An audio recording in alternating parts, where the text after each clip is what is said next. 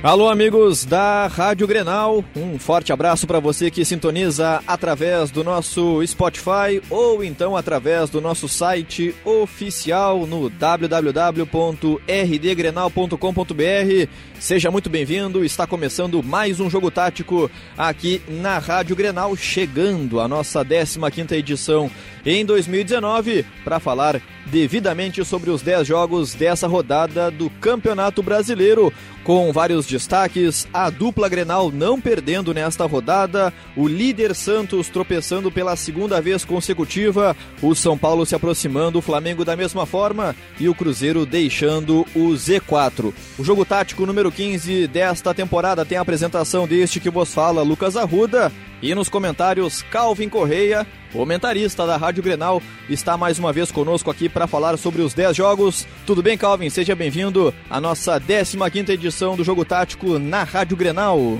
Tudo certo, Lucas Arruda. Um abraço a todos os ouvintes ligados em mais uma edição do nosso Jogo Tático aqui da Rádio Grenal. Uma rodada bem interessante, com estreia de treinadores, com a demissão de um, né, o Fernando Diniz. A gente vai analisar um pouco mais do, do trabalho do Diniz é, no Fluminense, com o Daniel Alves também estreando no São Paulo e já fazendo gol é, logo na sua primeira partida. Enfim, muita coisa pra gente falar nesta rodada de número 15 do Campeonato Brasileiro aqui no Jogo Tático da Rádio Grenal Arruda. Perfeitamente, Calvin. Então, sem mais delongas, sem mais demora, vamos de imediato à análise dos 10 jogos da rodada.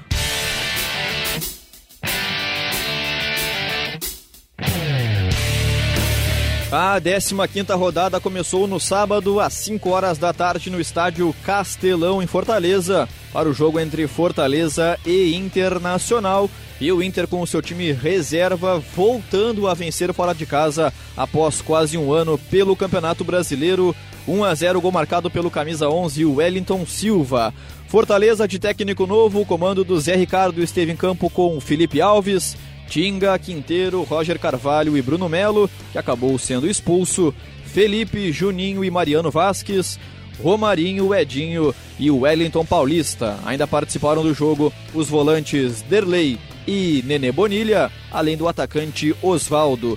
Já o visitante internacional comandado por Odair Hellman, com time completamente alternativo, em campo com Danilo Fernandes, Zeca, Klaus, Emerson Santos e Natanael, Richelli Nonato e o estreante Bruno Silva, Sarra Fiore, Wellington Silva e Santiago Trellis. Ainda participaram do jogo os atacantes Guilherme Parede e Neilton, além do zagueiro Bruno Fux. Fortaleza 0, Calvin Internacional 1. O Inter voltando a vencer fora de casa após quase uma temporada no Brasileiro. Pois é, o Inter conseguindo vencer fora de casa e isso utilizando uma equipe reserva, né?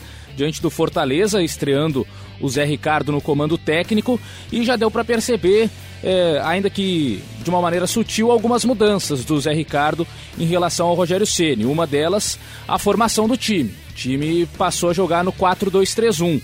Fortaleza teve Edinho e Romarinho pelos lados, com o Mariano Vasques sendo o meia central e o Wellington Paulista o comandante do ataque. Com o Rogério Ceni, a formação vinha tendo Edinho, e aí poderia ser até o, o, Romarinho outro ponto, embora o Romarinho muitas vezes jogou ao lado do, do centroavante, e aí com dois meias abertos e dois caras lá na frente. Dessa vez foram três meias, né, um trio de meias é, e apenas um centroavante, o Wellington Paulista. Então já teve essa mudança até na estrutura tática da equipe, permitindo ao Mariano Vasquez jogar onde gosta mais, que é como esse, esse meia centralizado. E o Inter manteve a sua estrutura, o 4-1-4-1. A estreia do Bruno Silva jogando na posição que é ocupada geralmente pelo Edenilson na equipe titular. Então o Richelli foi o primeiro volante, o Bruno Silva da saída pelo lado direito, o Nonato fazendo a saída pelo lado esquerdo, Sarrafiore e o Wellington Silva abertos com o Trellis no comando de ataque. Primeiro tempo em que Fortaleza ficou mais com a bola, o Inter esperando para fazer a, a jogada em velocidade no contra-ataque.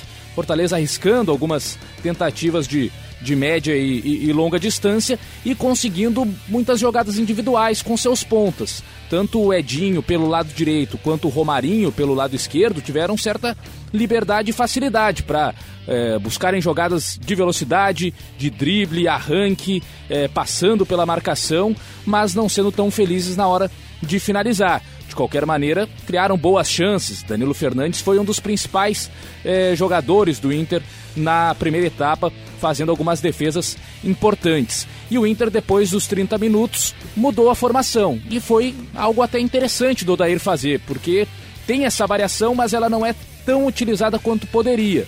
Dessa vez foi, depois dos 30, o Inter com muitas dificuldades na marcação. O Odair passou para o 4-2-3-1 e aí facilitou até na, no posicionamento dos jogadores, porque o Bruno Silva teve a sua melhor fase na carreira no Botafogo, jogando como o meia aberto pelo lado direito, não exatamente como um volante, como começou é, essa partida contra o Fortaleza. Então o que, que o Odair fez? Fixou o Nonato mais próximo do Richelli, formando a dupla de volantes, Bruno Silva na direita, Sarrafiore centralizado. Tirou o Sarrafiore de uma posição mais aberta, em que ele precisaria recompor, deixou Sarrafiore mais próximo do Santiago Trellis. O Elton Silva é, continuando aberto pelo lado esquerdo. E aí o time até melhorou um pouco o rendimento, especialmente na segunda etapa, conseguiu ficar mais com a bola. Né? No primeiro tempo o Inter esperou mais, no segundo tempo conseguia trocar mais passes, rodar um pouco mais a bola.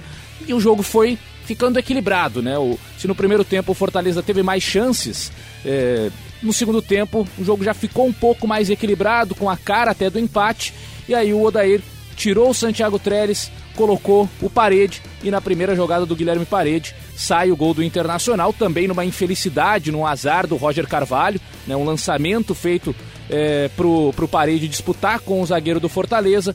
Roger Carvalho acaba caindo ali na trombada, sente o joelho e aí o Parede fica livre para carregar a bola, finalizar. O Felipe Alves até faz a defesa e no rebote o Wellington Silva bem posicionado e, e batendo bem na bola, uma bola que vem quicando. O, o Wellington conseguiu bater de primeiro e jogar no fundo das redes, é, conseguindo a vitória para o Internacional. Depois, na reta final, Fortaleza ainda teve o Bruno Melo expulso, uma tentativa de cabeceio que acabou colocando a mão na bola e aí já tinha amarelo, levou o segundo. Mas um jogo interessante por algumas questões, né? Do Fortaleza já está mudando um pouco a, a questão é, da estrutura tática da equipe e no primeiro tempo até teve as suas oportunidades, especialmente com o Edinho na direita e com o Romarinho pelo lado esquerdo, e o Inter se adaptando e variando do 4-1-4-1 pro 4-2-3-1, utilizando um pouco mais o Sarrafiore centralizado, colocando o Bruno Silva para jogar aberto do lado direito, que é a posição em que ele é, mais rendeu nesses últimos anos, e conseguiu, com um pouco de sorte e também a presença, a batalha do Guilherme Parede, já que o Trellis, mais uma vez, teve uma partida muito apagada, até no lance em que ele estava impedido, ele conseguiu errar o gol cara a cara com o Felipe Alves. Parede dando mais movimentação, né? um ataque é, com mais mobilidade, sem ter a referência. Tanto que depois entrou o Neilton na vaga do Sarrafiore e aí ficaram Neilton e Parede lado a lado, né? Duas linhas de quatro e os dois mais à frente. E foi uma, é, uma mudança boa do, do Odair, essa especialmente na questão tática, de fugir do 4-1-4-1, passar para o 4-2-3-1 e no segundo tempo a entrada do Parede com mais mobilidade na frente para dar a vitória ao Internacional. Vitória fora de casa, algo que o torcedor cobrava que não acontecia no Campeonato Brasileiro. Agora conseguiu com os reservas e diante de um Fortaleza que vinha empolgado com o torcedor esperando é, boas situações com o Zé Ricardo. Vamos ver os próximos jogos também, o que, que o Zé Ricardo vai trabalhar melhor depois de conhecer um pouco mais do elenco do Fortaleza. Mas o que deu para perceber nessa primeira mudança foi a questão tática mesmo. Tirar um atacante é, que jogava ao lado do centroavante, recuar, né, colocar um meia mais de criação ali por dentro e confiar nos pontos. Primeiro tempo, Fortaleza poderia ter até saído é, para o intervalo com a vitória, porque criou chances, mas na segunda etapa o ritmo caiu, especialmente desses jogadores da individualidade, e aí o Inter conseguiu equilibrar e achar o seu gol da vitória dos três pontos, jogando longe do seu torcedor. E o gol do Internacional, o gol da vitória marcado por Wellington Silva, foi contado assim na Rádio Grenal, na voz de Henrique Pereira. A ligação do Nonato para o Guilherme Paredes, seu primeiro lance. Ganhou do defensor. Vai chegando o Inter com o Paredes. Chuta, chuta, chuta, chuta. Pegou o goleiro. Voltou pro Inter, vai o gol. Vibra o torcedor. Gol!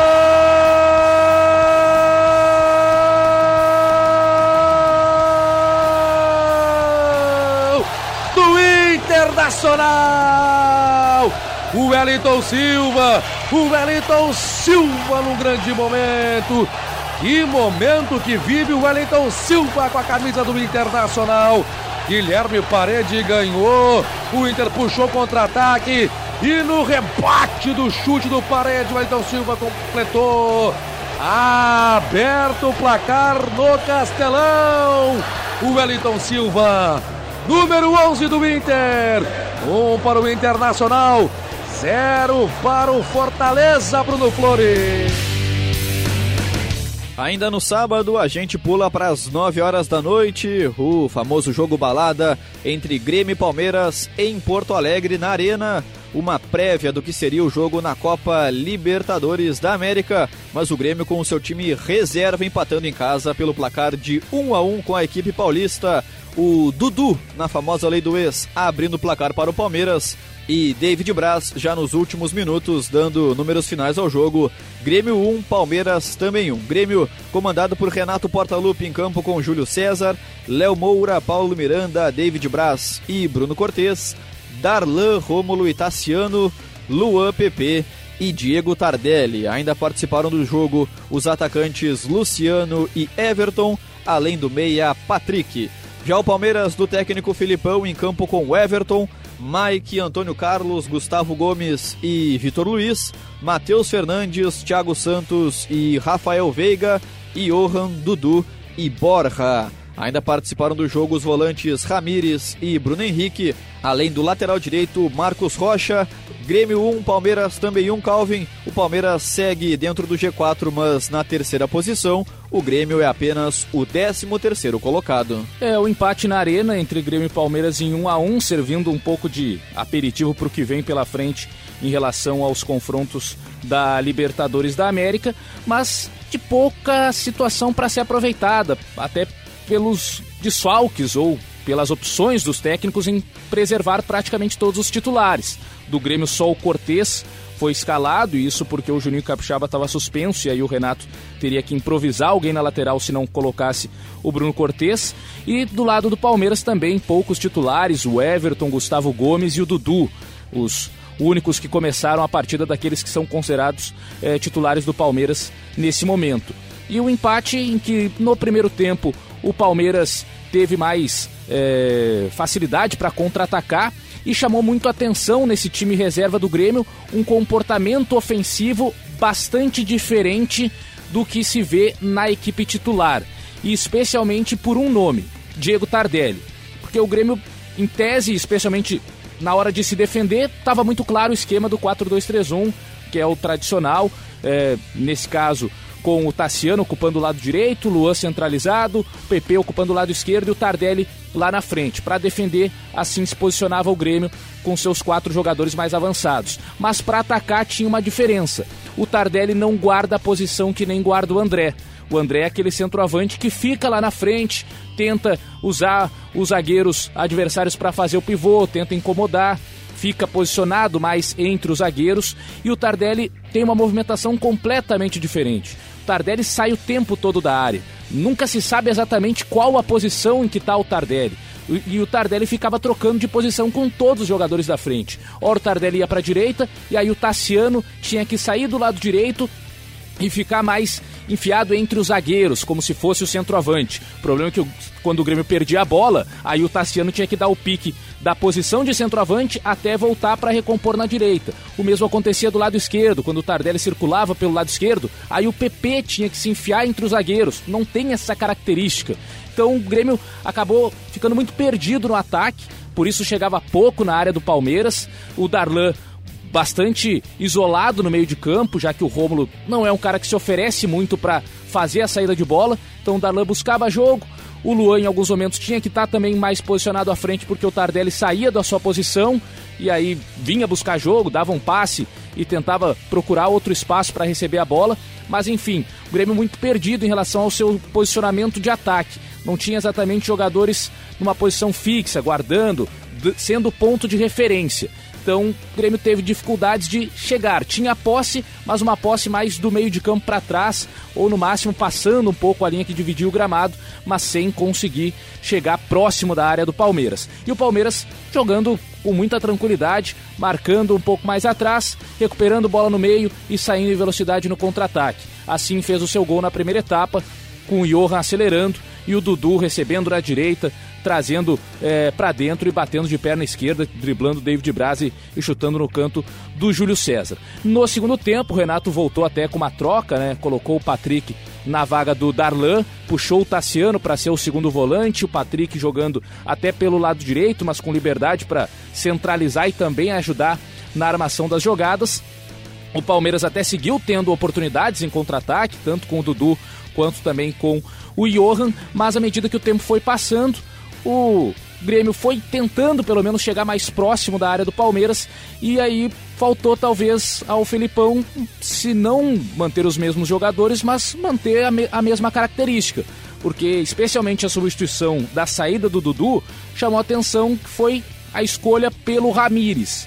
Ou seja, sai o atacante, né, o ponta, mas que é mais atacante, e entra o Ramires para jogar na mesma ponta direita, mas com características mais defensivas.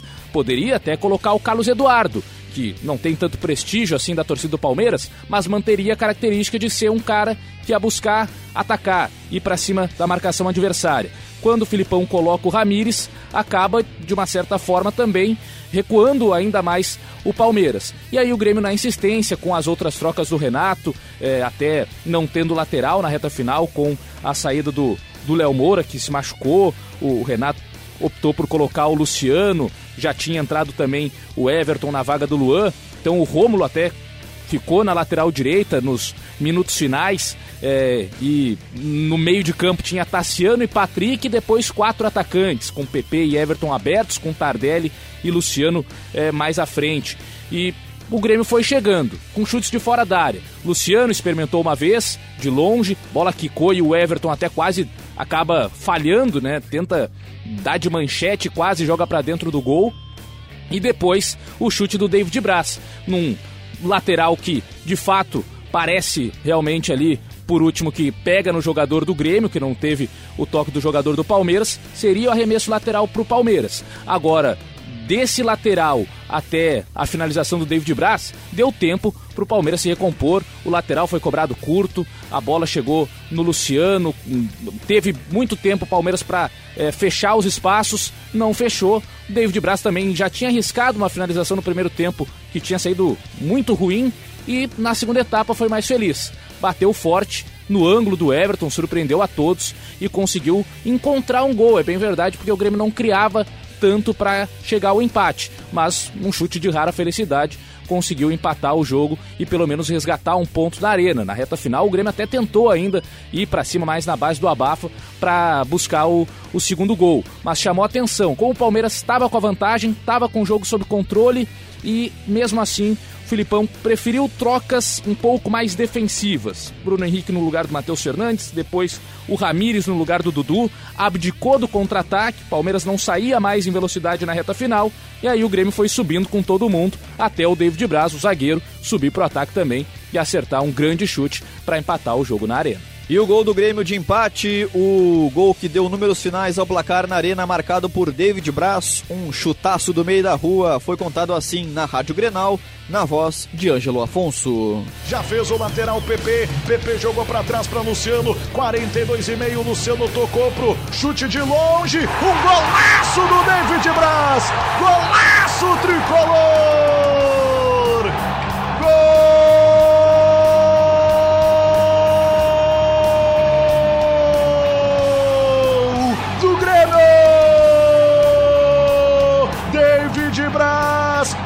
Camisa 33, David Braz, um golaço tricolor! Aos 43 minutos do segundo tempo, quando os atacantes não resolvem, o zagueiro do meio da rua experimenta, vence o goleiro Everton, David Braz, camisa 33, no apagar das luzes, nos minutos finais, aos 43 do segundo tempo, a reação do imortal tricolor, a reação do rei de copas, David Braz, um golaço!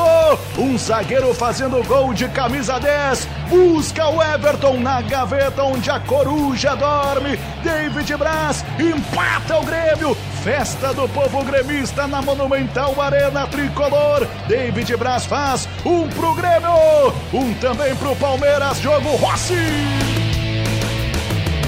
Ainda no sábado, voltando às 5 horas da tarde em São Paulo, na Arena Corinthians, o Corinthians recebeu a equipe do Botafogo e venceu pelo placar de 2 a 0. Bocelli e Everaldo, os gols marcados pela equipe corintiana. Corinthians comandado pelo técnico Fábio Carilli, em campo com Walter, Fagner, Manuel, Gil e Carlos Augusto. Gabriel, Júnior Urso e Pedrinho, Matheus Vital, Bocelli e Everaldo. Ainda participaram do jogo os atacantes Cleison e Gustagol, além do camisa 10 meia Jadson. Já o Botafogo do técnico Eduardo Barroca, em campo com Gatito Fernandes, Marcinho, Gabriel, Marcelo Benevenuto e Gilson, Gustavo Bochecha, Rickson e Cícero, Luiz Fernando, Diego Souza e Rodrigo Pimpão. Ainda participaram da partida os atacantes Lucas Campos e Juan, além do meia Marcos Vinícius. Corinthians se mantendo dentro do G6 na sexta colocação, já o Botafogo caindo para nono com 22 pontos na tabela. E uma vitória do Corinthians jogando bem, né? Jogando até de uma maneira é, um pouco diferente do que está acostumado a ser as equipes do Fábio Carilli, mas com gols de jogadas trabalhadas, tendo mais calma com a posse de bola, sendo um time mais envolvente em relação à marcação do adversário. E aí atribuo a dois nomes nesse meio de campo que vem se modificando. Gabriel como primeiro volante, que tem uma facilidade maior na saída de bola em relação ao Ralph, e o Matheus Vital no lugar do Sornossa. Tenho destacado já ao longo desses é, nossos episódios aqui no Jogo Tático da Rádio Grenal. É, o Sornossa é um cara muito importante para a bola parada. Cobrança de falta, cobrança de escanteio. É um cara que, de fato, ajuda muito o Corinthians nesse tipo de situação. Mas com bola rolando, não tem tanta dinâmica. E o Matheus Vital, por outro lado, tem essa dinâmica, tem essa qualidade de movimentação, de deslocamentos, de qualidade até de, de drible com a bola mesmo, de controle da bola. E foi isso que o Vital mostrou no jogo contra o Botafogo, com alguns dribles bem interessantes até no centro do campo. E facilita também no jogo do Corinthians, para ficar um pouco mais solto. Então o Corinthians jogou na mesma estrutura, no 4-1-4-1, mas tendo o Matheus Vital na vaga do Sornossa e o Gabriel como esse primeiro volante. Pedrinho e Everaldo abertos, com o Bozelli dessa vez no comando do ataque. E o Botafogo com muitos desfalques, né, especialmente no meio de campo. Teve o Cícero como primeiro volante, Gustavo Bochecha tendo que jogar um pouco mais avançado, ele junto com o Rickson, Pimpão e Luiz Fernando abertos, e o Diego Souza lá na frente. Mas foi um bom jogo do Corinthians, criou boas oportunidades. Primeira chegada já foi do Corinthians com o Fagner fazendo cruzamento, bola desviando e sobrando para o Matheus Vital finalizar para a defesa do Gatito. O Corinthians também tendo mais confiança para em alguns momentos subir a marcação, atrapalhar o Botafogo na saída de bola, não ficar o tempo todo esperando lá atrás um erro para sair no contra-ataque. Então foi um, um Corinthians se propondo um pouco mais é, a jogar. E consegue o seu primeiro gol, uma ótima jogada do Pedrinho. O Pedrinho está vivendo um grande momento, parece realmente agora ter se encontrado ali mesmo no lado direito do campo, mas fazendo jogadas que desequilibram a partida e o drible que ele deu no Gilson desconcertou o lateral esquerdo do Botafogo, passou fácil e fez o cruzamento de pé direito, que não é o pé bom, mas foi o suficiente para colocar a bola é, pro, pro Bozelli chegar ali praticamente na marca do pênalti, bater de primeira e abrir o placar para a equipe do Corinthians. E no segundo tempo, da mesma forma, o Corinthians seguiu a mesma toada e conseguiu o, o segundo gol numa jogada também envolvendo o Pedrinho, né? O lançamento do Manuel para o Pedrinho em velocidade, também é, se livrar da, da marcação e aí o, o bateu, né? cruzado, Gatito espalma e na sobra o Everaldo completa para fazer o segundo gol. Então, Corinthians mais ofensivo, tendo mais dinâmica no meio de campo, né? Não sendo um time tão estático e tão dependente das bolas paradas. Acho que isso que me chamou mais atenção. E o Botafogo com muitas dificuldades de trabalhar a bola no meio de campo. Né? O Botafogo que tem geralmente Cícero, João Paulo e Alex Santana. Dessa, dessa vez só teve o Cícero. O Gustavo geralmente é um substituto para o Cícero, para a função de primeiro volante. Teve que jogar mais adiantado. Então o Botafogo muito modificado no seu meio e aí não conseguiu funcionar o setor de criação só chegou com perigo de fato na reta final de, de partida, quando o, o, Gilson colocou a bola na área, o Marcelo Benevenuto cabeceou no travessão, na bola parada, mas com bola rolando, o Botafogo pouco criativo e teve o Gatito ainda trabalhando mais, o Corinthians teve mais chances para ampliar o placar. Mas boa vitória do Corinthians, especialmente com esse destaque. Gabriel na vaga do Ralf e o Matheus Vital no lugar do Sornossa. Um time menos engessado e que conseguiu vencer o Botafogo com autoridade lá em Itaquera. No sábado, o Vasco da Gama recebeu o Flamengo no Clássico Carioca, porém disputado na capital federal Brasília, no estádio Mané Garrincha, e o Vasco da Gama perdendo pelo placar de 4 a 1. Leandro Castão, gol marcado pela equipe Cruz Maltina, e o Flamengo balançando as redes com Gabriel duas vezes, Arrascaeta e também Bruno Henrique. O Vasco da Gama, comandado pelo técnico Vanderlei Luxemburgo, em campo com Fernando Miguel, Raul Cáceres, Oswaldo Henriques, Leandro Castan e Henrique, Richard Raul e Lucas Mineiro, Marquinho, Iago Pikachu e Thales Magno. Ainda participaram da partida do clássico os jovens Thiago Reis e Andrei, além do meia Bruno César.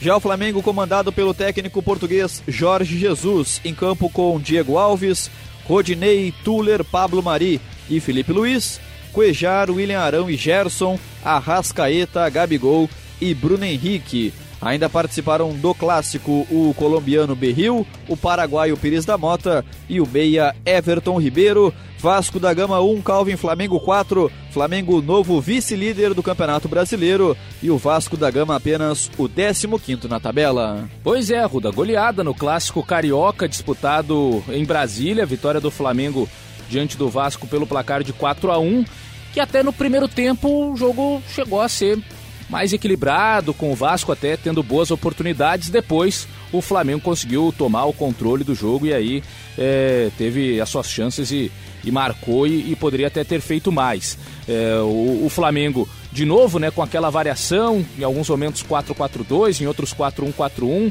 dependendo muito da movimentação do Bruno Henrique e também do Gerson, mas começou tendo uma trinca no meio, o Ejar mais atrás, Gerson e Arão também trabalhando por dentro, Bruno Henrique na direita, Rascaeta na esquerda, com o Gabriel o Gabigol no comando do ataque. E o Vasco mantendo o seu 4-1-4-1 com o Luxemburgo, mas dessa vez tendo mais volantes de marcação. Então, Richard como primeiro volante, com Raul e Lucas Mineiro auxiliando. Nem Andrei, nem Marcos Júnior, é, nem o Marquinho, que também já chegou a jogar nessa posição é, central, nenhum desses utilizado por dentro. E sim Raul, que é um cara de marcação e de boa saída até pelo lado direito, e o Lucas Mineiro, que é outro mais marcador do que propriamente jogador que tem a qualidade com a bola. E aí, lá na frente, o Pikachu sendo utilizado de novo como ponta, né? Cáceres tem recebido mais oportunidades na lateral direita e o Pikachu jogando mais à frente, na ausência do Rossi, com o Marquinho sendo utilizado dessa vez aberto pelo lado esquerdo e o Thales Magno no comando do ataque. Foi um primeiro tempo que o Flamengo começou melhor, até chegando com o, o De Arrascaeta, com o Bruno Henrique cabeceando bola no travessão. Depois o Vasco foi criando suas oportunidades em, em velocidade, sempre com lançamentos. Teve lançamento do Richard, é, sempre explorando o lado esquerdo de defesa do Flamengo. Ainda não há um total entrosamento entre Felipe Luiz e Pablo Mari. Então, Richard lançando para o lado direito de ataque do Vasco, Felipe Luiz afastando mal e o Thales Magno isolando na entrada da área. Depois, Pikachu lançou o Raul também de novo pelo lado direito. Passou pelo Mari, Felipe Luiz já estava batido e aí o Diego Alves fez uma grande defesa com o pé bloqueando a, a finalização do Pikachu. Foram os melhores minutos do Vasco, quando tentou investir naquele lado em que Felipe Luiz e Paulo Mari estavam. Houve um certo desentendimento entre o lateral esquerdo e o zagueiro é, da equipe do, do Flamengo.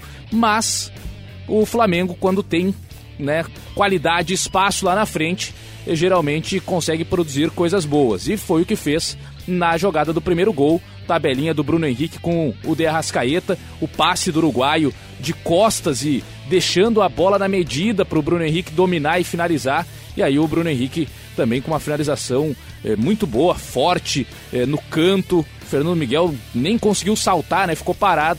E ali o Flamengo abria é, o placar. E aí, no segundo tempo, o Flamengo foi logo marcando aos seis. Jogada né, que o Felipe Luiz até recupera a bola no campo de ataque em cima do Iago Pikachu. E a partir disso, Bruno Henrique tabelando com o Cuejar, saindo na cara do gol, finalizando a, a bola até o, o, o, o Richard tenta afastar, né? Acaba chutando em cima do Bruno Henrique, a bola bate no Fernando Miguel, uma jogada confusa, e o Gabigol, por último, estando ali para conferir e fazer o segundo gol é, do Flamengo. E aí o Luxemburgo tenta abrir um pouco mais o time. Colocou o Thiago Reis na vaga do Marquinho, passando o Thales Magno é, para jogar como ponta esquerda, o Thiago Reis com presença de área, e a primeira jogada do Thiago Reis já consegue o pênalti, né? O lançamento do Iago Pikachu, o Thiago Reis tenta finalizar, a bola acaba pegando no braço do Tuller um braço aberto, pênalti que tem a cobrança do Pikachu, a defesa do Diego Alves, o escanteio e na sequência do escanteio o Pikachu cobra. A defesa do Flamengo ainda um pouco em euforia pela defesa do Diego Alves, sem prestar atenção direito.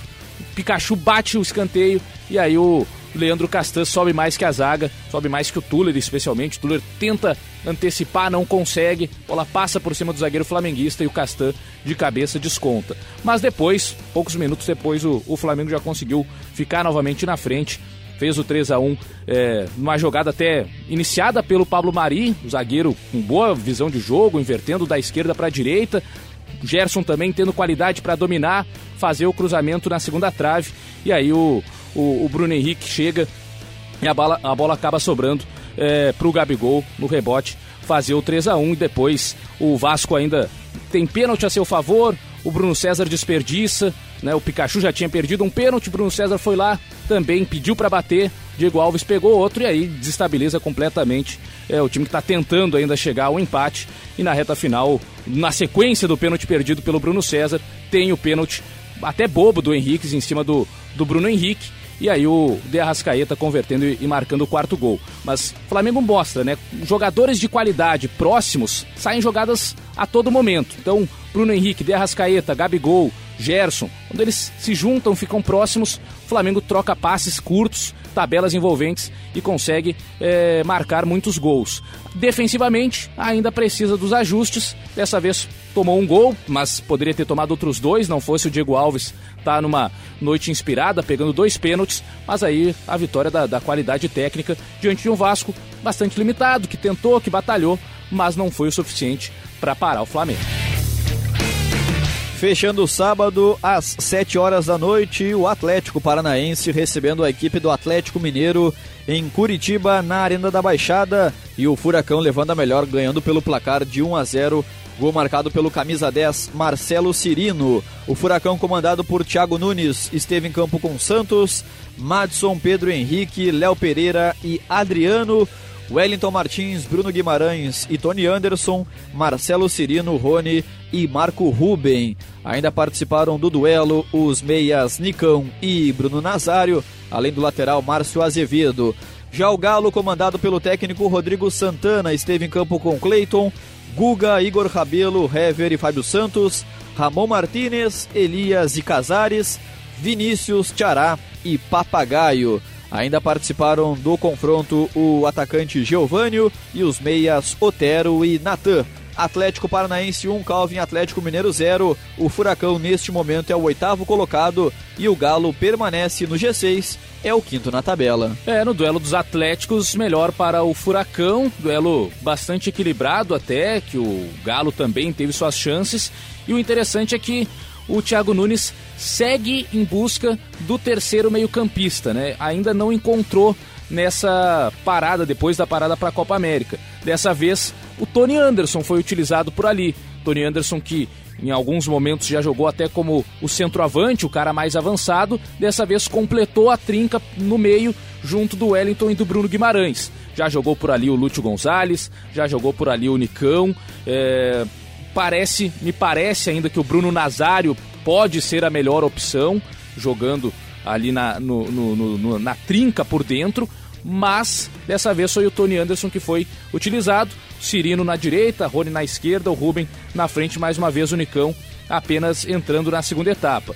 E o Galo no 4-2-3-1, mantendo o Rodrigo Santana, o Casares jogando pelo lado direito, com o Vinícius por dentro, Chará na esquerda, e dessa vez o Papagaio foi o, o centroavante. O Papagaio até desperdiçou algumas oportunidades na primeira etapa. O jogo estava equilibrado, o Atlético chegando em velocidade em alguns momentos. O Papagaio teve chance, por exemplo, é, chutando de fora da área, depois dentro da área acabou isolando é, sem muita marcação. E o Furacão aproveitou no primeiro tempo uma jogada característica né, de avanço dos laterais, com muita gente chegando na área. Madison fazendo cruzamento, o Ruben escorando e o Marcelo Cirino batendo forte. Bola até foi perto do goleiro Cleiton, mas com a força e o kick, o, o, goleiro do Galo não conseguiu defender. Também foi meio estranho na bola, não conseguiu nem espalmar. Talvez tenha tentado fazer um movimento de encaixar, enfim, não conseguiu chegar na bola. E ali o, o, o Furacão é, abriu o placar. Mas o Atlético teve oportunidades, teve chance, inclusive com o Tony Anderson perdendo bola no meio de campo, o Tiará recuperando e lançando o papagaio em velocidade, finalizando é, ali na, na rede pelo lado de fora. E no segundo tempo, o Rodrigo Santana até tentou fazer as trocas, colocou o Otero na vaga do Casares, o Natan no lugar do Martinez, puxou o Vinícius um pouco mais para perto do Elias para trabalhar como segundo volante, mas abriu bem o time, né? Tanto que o Elias era o primeiro volante, o cara que muitas vezes chega na área, ficou um pouco mais posicionado no segundo tempo. O Galo tendo oportunidade, especialmente nas bolas paradas, com o Otero em cobranças de falta direta ou jogando na área. É, depois teve chance com o, o Natan também. E foi um jogo no segundo tempo que o Atlético tentou mais sair em velocidade nos contra-ataques. Rony teve é, chance depois de uma jogada com o Nicão é, chegando pelo lado direito e cruzando para o meio da área. Mas foi um, um jogo interessante por essa questão do Thiago Nunes ainda estar buscando o terceiro meio-campista. Wellington e Bruno Guimarães são titulares absolutos. Falta esse terceiro nome. Dessa vez foi o Tony Anderson. Não me parece ainda que seja o nome ideal. Vamos ver se nas próximas partidas o Bruno Nazário ganha mais oportunidades ou se o Thiago Nunes volta a utilizar o Nicão por ali.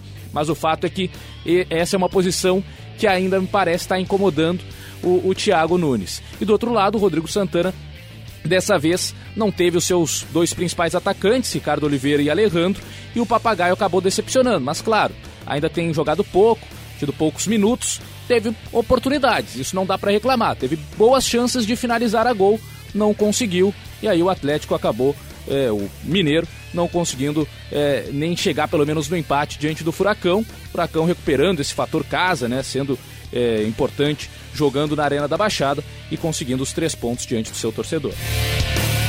No domingo à tarde, às 4 horas, no estádio Mineirão, o Cruzeiro recebeu o Santos e venceu pelo placar de 2 a 0, encerrando um jejum de mais de três meses sem vitórias no Campeonato Brasileiro.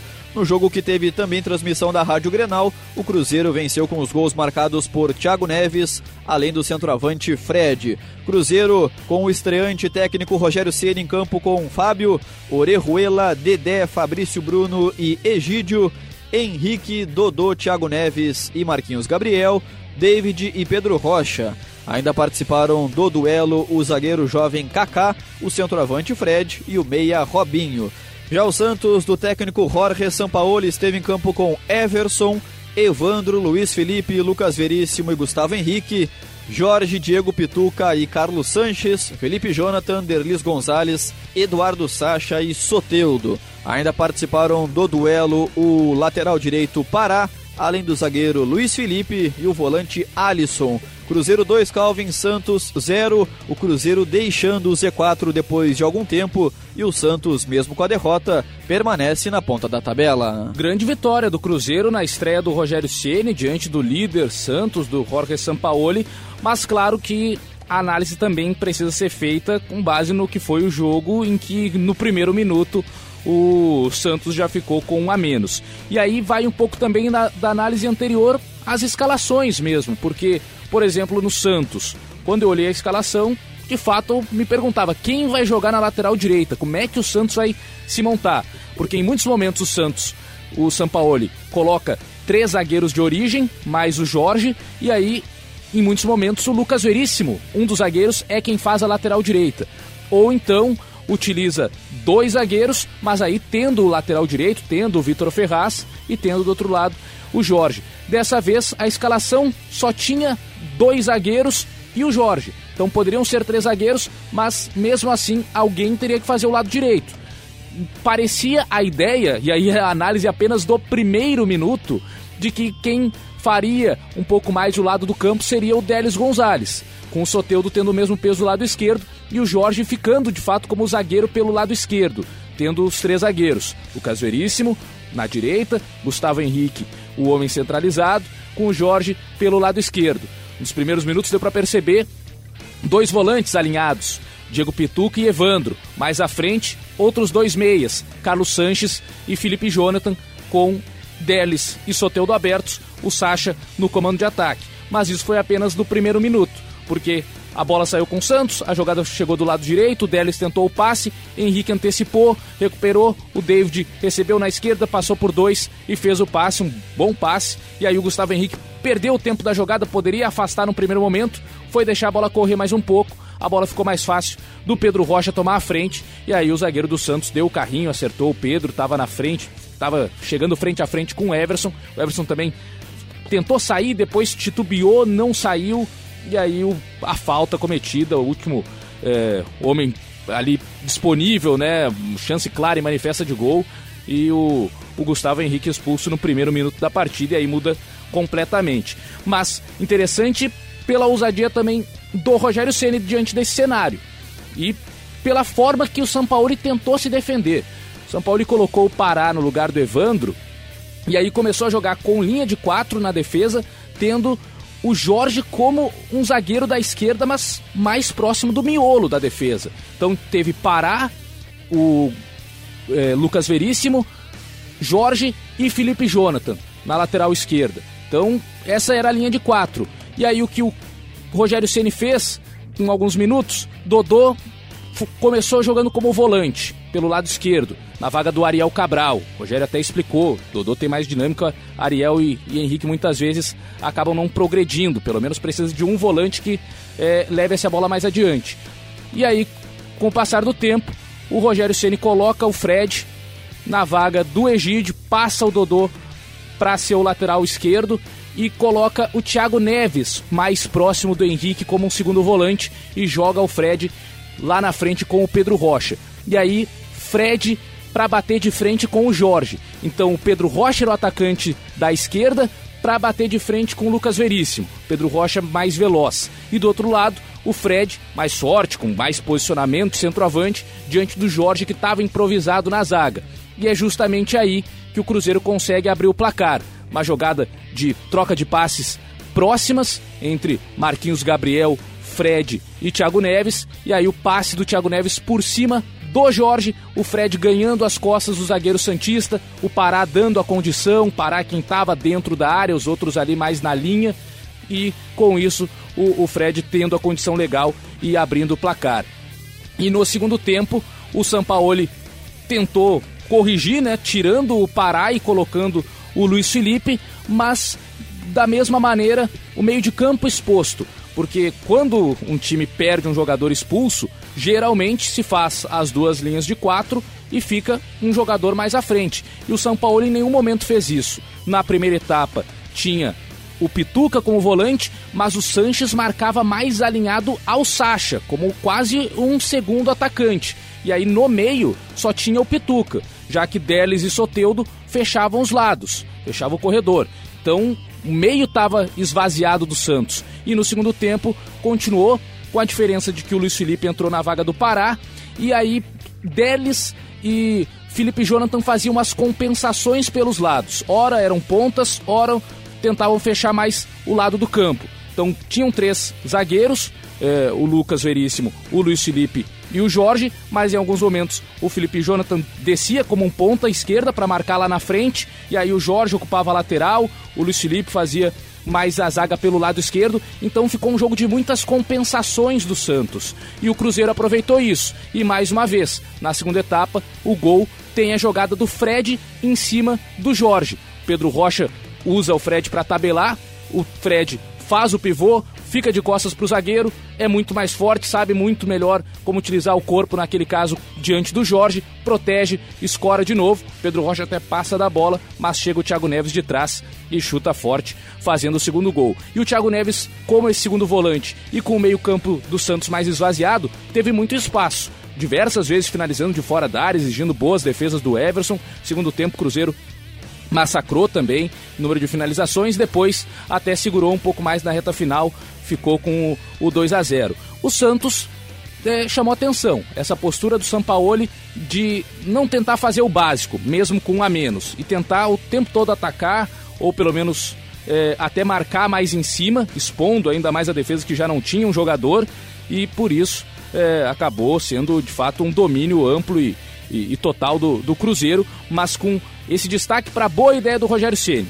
Ainda na primeira etapa, colocar o Fred junto do Pedro Rocha e matar a sobra do Santos. Deixar um zagueiro em cima de um atacante, no caso, o Fred em cima do, do, do Jorge, mais forte, né, para usar esse pivô, e o Pedro Rocha em cima do Lucas Veríssimo, com o Marquinhos Gabriel batendo de frente com o Felipe Jonathan e com o, o, o David batendo de frente com o Pará. Então, matou a sobra do Santos, e o Cruzeiro chegava com certa facilidade a todo momento.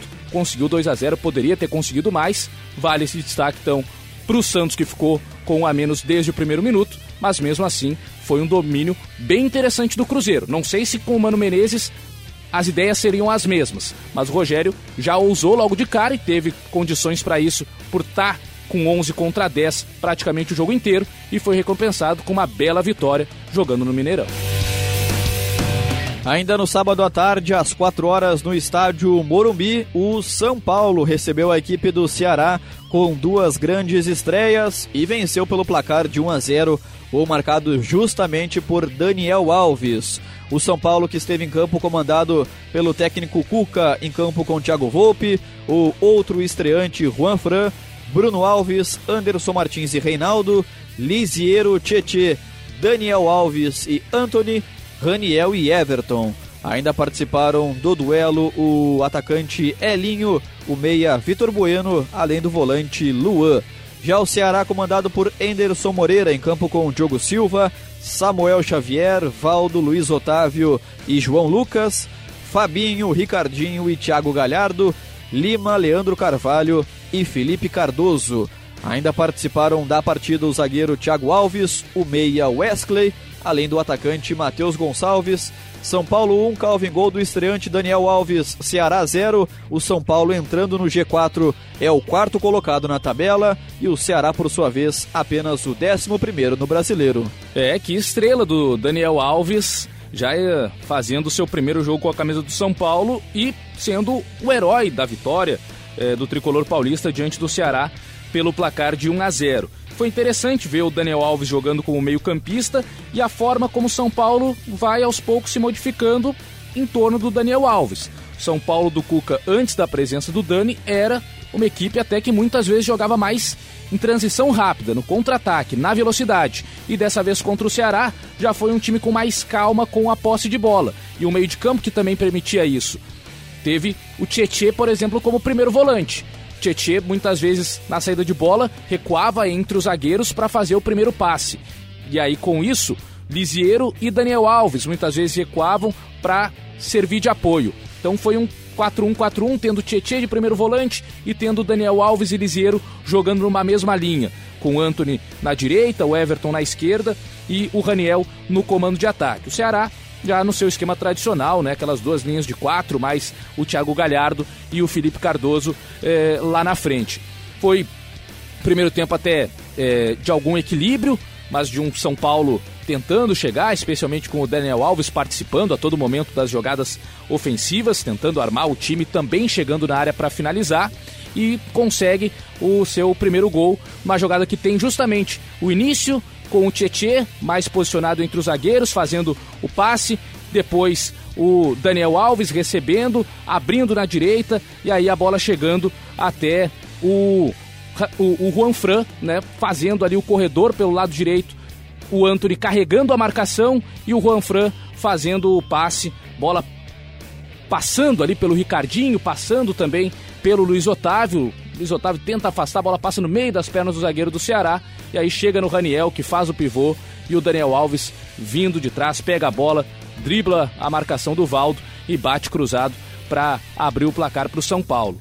E no segundo tempo, o Ceará teve suas oportunidades. Na primeira etapa já teve algumas com o Samuel Xavier finalizando de fora da área. No segundo tempo, também teve suas chances. O Thiago Galhardo fez uma jogada em que arrancou, passou por quatro e, e bateu no canto perto. O Jean Lucas teve finalização é, pelo lado esquerdo para a defesa do Thiago Volpe. O Volpe foi um dos personagens. Em alguns momentos a marcação do São Paulo não ficou tão ajustada, com esse meio de campo mais leve, que tem mais qualidade com a posse de bola. Ao mesmo tempo, é, em alguns momentos pode sofrer mais na hora de voltar para marcar. Mas foi um São Paulo interessante por essa nova postura. Parece que a partir de agora com o Daniel Alves, pelo menos nesse primeiro jogo contra o Ceará foi assim, um São Paulo querendo valorizar mais a posse de bola e fazendo com que o time troque mais passes, seja menos dependente de jogo direto, de acelerar o tempo todo. E conseguiu, numa jogada bem trabalhada, é, sair na frente e segurar no segundo tempo. Teve o lance polêmico, né? A questão da, do, do Felipe Cardoso recebendo o passe do Thiago Galhardo, tocando na saída do Volpe. O goleiro do São Paulo acaba é, se chocando com o, o, atacante do Ceará. Fica a questão se o, se o Felipe Cardoso teria condições de chegar na bola também. A forma, talvez imprudente, com que o Volpe é, chega na trombada em cima do, do Felipe Cardoso e, e, o goleiro do São Paulo nem acerta a bola, enfim, uma questão realmente bastante polêmica que deixou o torcedor do Ceará, os jogadores, enfim, muito irritados, o Enderson Moreira também.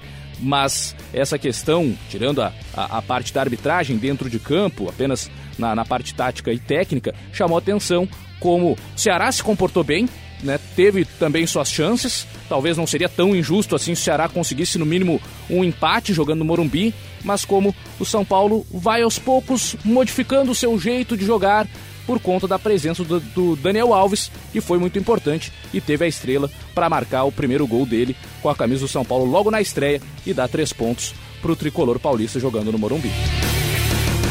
Ainda no sábado à tarde, às 4 horas, no Rio de Janeiro, no estádio Maracanã, o Fluminense recebeu o CSA e, sem sombra de dúvidas, rolou a maior zebra da rodada. Fluminense 0, CSA 1, gol marcado por Jonathan Gomes. Resultado esse que ainda culminou na demissão do técnico Fernando Diniz.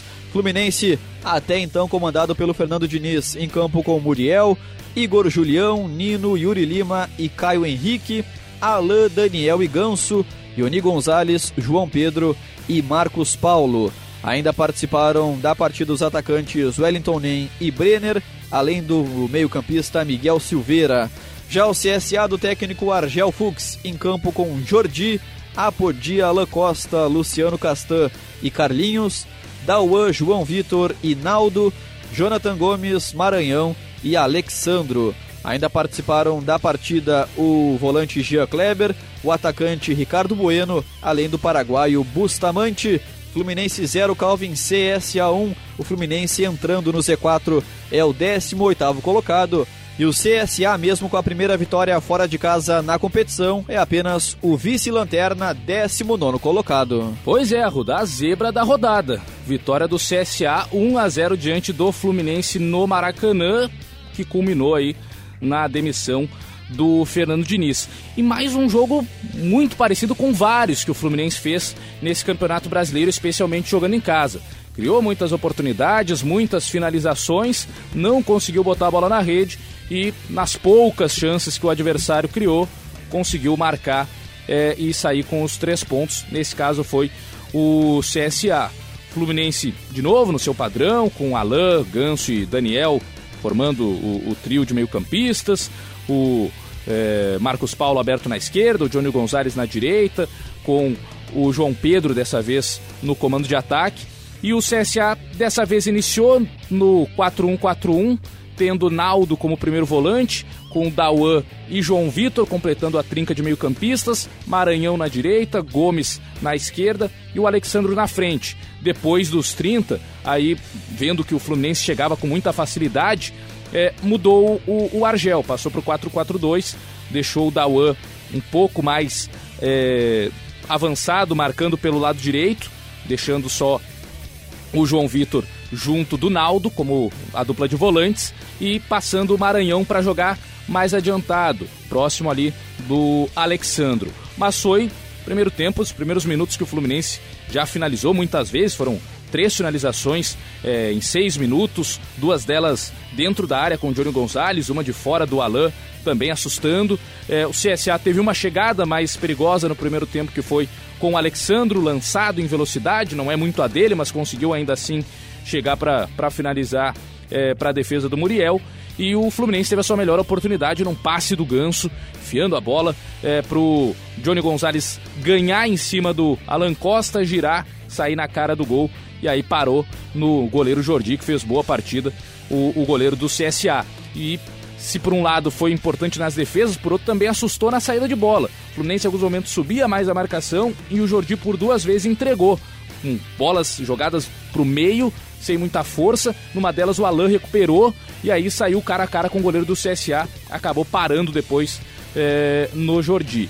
E no segundo tempo, o Fluminense já voltou com uma troca. O Diniz colocou o Wellington Nem no lugar do João Pedro, passando o Johnny Gonzalez para o comando de ataque e o Nem pelo lado direito. E seguiu nesse mesmo ritmo. Fluminense finalizando, alguns chutes de fora da área, outros é, dentro da área, mas com gente à frente, ou seja, mais difícil de, de acertar o alvo. As finalizações também muito ruins, e aí em algumas bola que cava no momento da finalização, e aí o chute era isolado. O Ganso, por exemplo, teve uma chance quase que na pequena área ali, próximo da marca do pênalti, e, e acabou isolando uma bola que, que veio quicando. Depois, com a entrada do Brenner é, no lugar do, do Daniel, o Marcos Paulo jogando um pouco mais é, na trinca, por dentro, né, ajudando o Ganso na armação, deu um ótimo passe e o Brenner na, no primeiro toque já quase abriu o placar, tocou a bola, bola quicando, né, bateu e ele é, pegou pouco embaixo, ela ainda chegou a bater ali na, na trave, na junção da trave com o travessão é, e ali quase também abriu o placar para a equipe do Fluminense. E na reta final, né, o Fluminense reclamou de dois pênaltis, um em cima do Daniel, outro é, no Ganso e no lance né, do, do segundo possível pênalti, com Luciano Castan tocando no, no ganso, né, com a bola já em cima. É, na sequência, o contra-ataque do CSA. E aí, de novo, a transição defensiva do Fluminense muito lenta. O CSA conseguiu é, chegar ao ataque rapidamente e o Hector Bustamante entrando na vaga do Maranhão, fazendo cruzamento. O Jean Kleber escorando para o meio e o Jonathan Gomes livre na entrada da área, com todo o espaço para bater no canto e tirar é, do, do Muriel, abrindo o placar para o CSA na única finalização que teve o time alagoano na segunda etapa. Um chute no gol, um gol no segundo tempo e vitória do CSA do Argel Fux. Mas foi um Fluminense, agora já com a queda do Fernando Diniz, que dá para fazer a, essa análise, né? Que de fato faltou muitas questões, especialmente a parte defensiva. O modo de recuperar a bola depois da perda, já que o Fluminense sobe com muita gente essa pressão em muitos momentos não funcionava, tentativa de recuperar logo após a perda e aí a transição defensiva muito lenta. Fluminense levando vários gols, quase todas as rodadas do Fluminense acabou sendo vazado. E isso fica muito difícil se o time não consegue ser eficiente lá na frente. Então não adianta também 30 finalizações, mas muitas delas com gente na frente em finalizações que têm que ser feitas de uma maneira muito rápida, porque os adversários se fecham contra o Fluminense e aí qualquer tipo de finalização é mais difícil de ser feita de uma maneira tranquila, porque sempre tem um ou dois para tentar bloquear. A principal chance do Fluminense contra o CSA foi a do Johnny Gonzalez, que aí teve um pouco mais de espaço girando em cima do Alan Costa, mas o Jordi, goleiro do CSA, já saiu para fazer o abafa e conseguiu defender. Então, o Fluminense acabou pecando, porque não conseguia converter as suas finalizações em gol ou em oportunidades até mais claras e defensivamente pecou. E aí foi uma crítica que eu fiz também é, no trabalho do Fernando Diniz no Atlético Paranaense. A recomposição era muito lenta. Quando perdia a bola, a pressão pós-perda não funcionava e os jogadores demoravam depois a retornarem para o campo defensivo. O mesmo aconteceu com o Fluminense, teve os desfalques, de novo a zaga improvisada, né? O Yuri jogando ao lado do Nino, um volante improvisado como zagueiro, enfim, muitos erros que ocasionaram é, nessa derrota do Fluminense e com a sequência de resultados ruins na demissão do Fernando Diniz.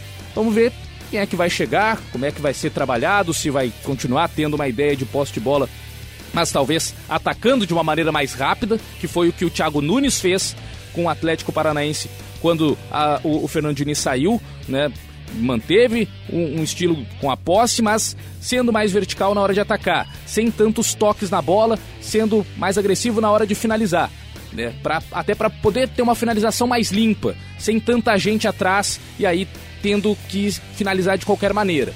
Então vamos ver como é que vai ser o Fluminense. Mas de novo, é, a ideia do Fernando Diniz que demorou a se ajustar, não conseguiu ser eficiente lá na frente, apesar do número de, de finalizações para o partida, um, um, dos principais times nisso, e no, na parte defensiva, é, pecando demais nessa hora de transitar, né? de tentar recuperar a bola na frente ou então voltar com todo mundo para trás. O Fluminense parecia perdido um pouco nisso, acabou tomando muitos gols e a derrota para o CSA no Maracanã foi o fim da trajetória do Diniz como técnico do Fluminense. Fechando a tarde do domingo, também às 4 horas na Fonte Nova em Salvador, o Bahia recebeu a equipe do Goiás e apenas empatou pelo placar de 1 a 1. Fábio Sanches, zagueiro da equipe esmeraldina, abriu o placar no primeiro tempo e depois na segunda etapa, Alejandro Guerra empatou o jogo e deu números finais Bahia 1, Goiás também 1. Bahia que teve, antes da partida, o desfalque confirmado de Gilberto, artilheiro tricolor na temporada. O Bahia esteve em campo, portanto, comandado pelo Roger Machado com Douglas, Ezequiel, Lucas Fonseca, Juninho e Moisés, que acabou sendo expulso, Ronaldo, Flávio e Luca, Arthur, Fernandão e Elber. Ainda participaram do duelo o lateral esquerdo Giovani, o atacante Arthur Caíque, além do venezuelano Alejandro Guerra. Já o Goiás, comandado pelo técnico Ney Franco, esteve em campo com Tadeu, Iago Rocha, Fábio Sanches, Rafael Vaz e Marcelo Hermes, Jean Carlos, Iago Felipe, Jefferson, Michael, Rafael Moura e Leandro Bárcia. Ainda participaram do duelo o meia Renatinho, o camisa 10 Marlone, além do atacante Giovani. Bahia 1, Calvin, Goiás também 1, Bahia apenas o décimo colocado e o Goiás o décimo segundo na tabela. É, empate na Fonte Nova entre Bahia e Goiás em 1 a 1 e também, né, com a situação parecida até com o jogo do Cruzeiro, uma expulsão muito cedo do Moisés, logo com 5 minutos.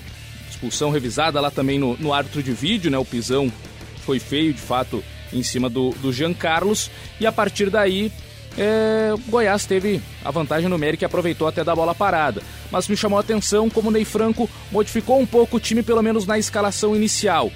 Muitos desfalques no meio, então o Hermes jogou, é, começou jogando aberto pelo lado esquerdo, Michael pelo lado direito e aí Leandro Barça e Rafael Moura no ataque. Goiás no início não teve um meia central, como joga o Marlone como joga o Giovanni Augusto, mas teve dois pontas Michael e Marcelo Hermes, com dois atacantes, Leandro Bárcia e Rafael Moura. Depois da expulsão, aí o Roger também, né, até é, com, optando pelo Luca, sendo um meio-campista de fato, na mesma linha do Flávio, tendo o Ronaldo como primeiro volante no início do, da partida, depois com a expulsão saiu o Elber, entrou o Giovani, aí o Luca fez mais o lado esquerdo mesmo, recompondo nas duas linhas de quatro com o Fernandão é, na frente e o, o, o, o Ney Franco acabou mudando um pouco o posicionamento de alguns jogadores. Então passou a ter o Marlone entrando na vaga do Jean Carlos, ainda na primeira etapa, por dentro, como meia, e aí o Marcelo Hermes virou o volante pelo lado esquerdo. Então o Iago, Iago Felipe como volante do lado direito, Marcelo Hermes como volante do lado esquerdo, e aí o trio mais tradicional, né, com o Barça na direita, com o Michel na esquerda, o Marlone por dentro e o He-Man é, no comando de ataque.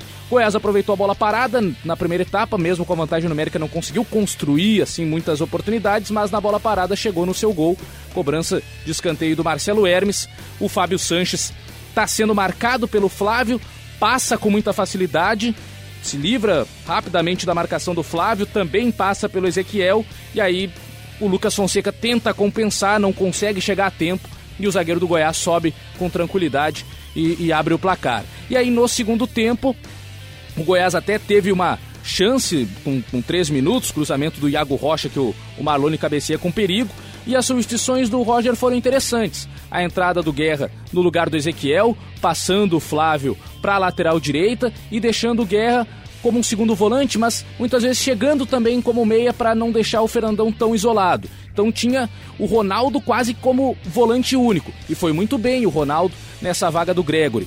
Muitos desarmes, muitas recuperações, jogando bastante exposto no segundo tempo. E aí permitindo ao Guerra jogar mais à frente, junto ali do Fernandão, tendo ainda é, o Luca e o Arthur abertos. E a entrada do Arthur Kaique, que chegou a fazer a diferença, né? O Arthur Kaique entra na vaga do Luca e no primeiro toque na bola é a bola parada com o Arthur fazendo a cobrança de falta, o Arthur Kaique lá na segunda trave, sempre muito bom no jogo aéreo, desviando para o meio da área e o Guerra batendo de primeira e empatando o jogo. E aí na reta final, o Goiás até insistiu bastante nas finalizações de fora da área com o Marlone, teve chance de, de falta com o, o Renatinho para uma boa defesa do, do goleiro Douglas. O Bahia também teve suas chances com o Fernandão, em bolas levantadas na área, uma delas para a grande defesa do Tadeu, mas foi um jogo bastante equilibrado e o Bahia pelo menos conseguiu buscar o empate, mesmo tendo um a menos. Goiás ainda precisa desenvolver melhor suas ideias com bola rolando. Aproveitou bem a bola parada e fez um a 0 dessa maneira. Mas com bola rolando, pela vantagem que teve de ter uma situação de um jogador a mais durante quase todo o tempo, Goiás não conseguiu trabalhar bem isso e no segundo tempo até jogou mais acuado, tentando contra-atacar e acabou sofrendo o empate. Ambos gols de bola parada que fizeram a, a diferença e no final das contas o empate lá em Salvador. E fechando a rodada, às 7 horas do domingo, em Chapecó, na Arena Condá, o clássico catarinense com Chapecoense e Havaí, e a Chape se dando melhor, vencendo pelo placar de 1 a 0, gol do artilheiro Everaldo. A Chapecoense, comandada por Emerson Cris, esteve em campo com Tiepo, Eduardo, Gum, Maurício Ramos e Bruno Pacheco, Márcio Araújo, Gustavo Campanharo e Augusto, Camilo, Arthur Gomes e o centroavante Everaldo. Ainda participaram do jogo os atacantes Renato Kaiser e Ailon, além do volante Amaral. Já o Havaí do técnico Alberto Valentim esteve em campo com Vladimir, Yuri, Betão, Marquinhos Silva e Igor Fernandes, Pedro Castro, Richard Franco e João Paulo, Caio Paulista, Brenner e Lourenço. Ainda participaram do jogo os meias GG e Douglas, além do atacante Bruno Sávio, Chapecoense 1, Calvin Havaí 0. A Chapecoense, mesmo com a vitória, permanece dentro do Z4, é a 17 colocada. E o Havaí, ainda sem vitórias, é o último colocado, o Lanterna com apenas seis pontos na tabela. Pois é, sempre ele, né? Everaldo decidindo os jogos a favor da Chapecoense. Um jogo bastante equilibrado, é, um jogo de poucas ocasiões de gol, para falar a verdade. O Emerson Cris mantendo a sua estrutura dos últimos jogos da Chape, com Augusto, volante de origem na direita, Arthur Gomes na esquerda, o Camilo centralizado, com o Everaldo no comando de ataque, o Campanharo jogando mais próximo do Márcio Araújo e até melhorando de rendimento, o Campanharo se firmando como esse segundo volante. E o Havaí dessa vez tendo o Caio Paulista iniciando o jogo pelo lado direito, vinha entrando bem nas partidas, Lourenço na esquerda e o Brenner no comando de ataque. Mas foi um primeiro tempo muito truncado, de muitas faltas. Só no primeiro tempo foram 26 faltas cometidas, somando as duas equipes. É, Everaldo e, Arthur Gomes até tiveram algumas finalizações que chegaram a passar perto do gol. E no segundo tempo o jogo foi ficando mais aberto, já que tanto o Chape quanto o Havaí na zona do rebaixamento precisavam da vitória. O Havaí ainda mais, já que ainda não venceu no campeonato. E teve né, a diferença sendo feita pelo Everaldo. Num lançamento, a bola esticada, o Everaldo ganha do Betão, Betão acaba vacilando, dá, dá o carrinho, comete o pênalti, e aí o Everaldo na cobrança faz o único gol da vitória da, da Chapecoense. Mas foi um jogo realmente bastante decidido nos detalhes, já que não foi uma grande exibição nem da Chape, nem do Havaí. Jogo realmente que ficou muito preso nesse meio de campo e aí fez a diferença, o cara que vem fazendo a diferença para Chapecoense, já que o Everaldo não é só aquele centroavante paradão, é o cara que sai da área, que também se movimenta, que sabe buscar jogo, que tem habilidade e conseguiu com essa habilidade receber, sofrer o pênalti e converter para dar a vitória para Chape. Longe ainda de ter uma recuperação. O Chapecoense vai precisar fazer muito mais do que fez contra o Havaí para se livrar, para lutar dignamente contra o rebaixamento. E o Havaí é uma situação realmente muito complicada. Vai ficando cada vez mais para trás, difícil de imaginar recuperação, reação é, do Havaí. Dessa vez, jogo ruim também contra a Chape, não conseguiu criar muita coisa, não conseguiu assustar a equipe de Chapecó e ainda vacilou defensivamente, permitindo o pênalti e o gol da vitória do Everaldo, dando três pontos para a Chape.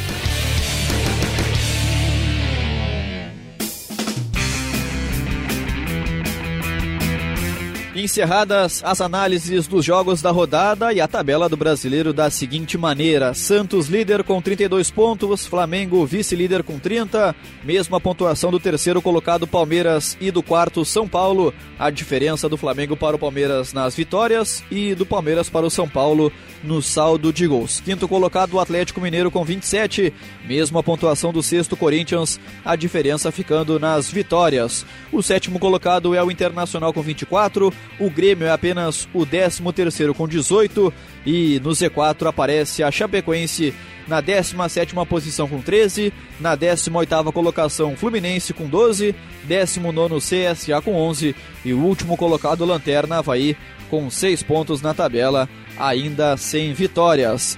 Valeu, Calvin. Forte abraço para você. Muito obrigado por mais uma grande participação aqui no nosso Jogo Tático, quinta edição de 2019. E nos encontramos logo ali na próxima rodada do Brasileiro. Valeu, Lucas Arruda. Valeu a todos os ouvintes que estiveram presentes conosco até esse momento no jogo tático da Rádio Grenal, uma rodada boa, a gente até estende um pouco mais para tentar explicar com mais detalhes também é, estreias de treinadores, de jogadores, saída também de, de alguns técnicos, como foi no caso essa rodada com o Fernando Diniz. E agora, meio de semana de Copas, de novo, final de semana com mais uma rodada do Campeonato Brasileiro e mais situações para a gente analisar agora esse novo Fluminense, como será o Fluminense daqui para frente, o São Paulo se desenvolvendo com o Daniel Alves, o Cruzeiro do Rogério, o Fortaleza com o Zé Ricardo, enfim, a gente vai ter ainda muito material para analisar aqui no Jogo Tático da Rádio Grenal Arruda. É isso aí, Calvin, exatamente. E um abraço especial a todos que estiveram conosco até o fim deste episódio. Obrigado pela companhia, pela sua preferência e, claro, pela sua audiência. Nos encontramos logo ali no 16º Jogo Tático de 2019, aqui na Rádio Grenal, apaixonada pelo futebol. Valeu, forte abraço!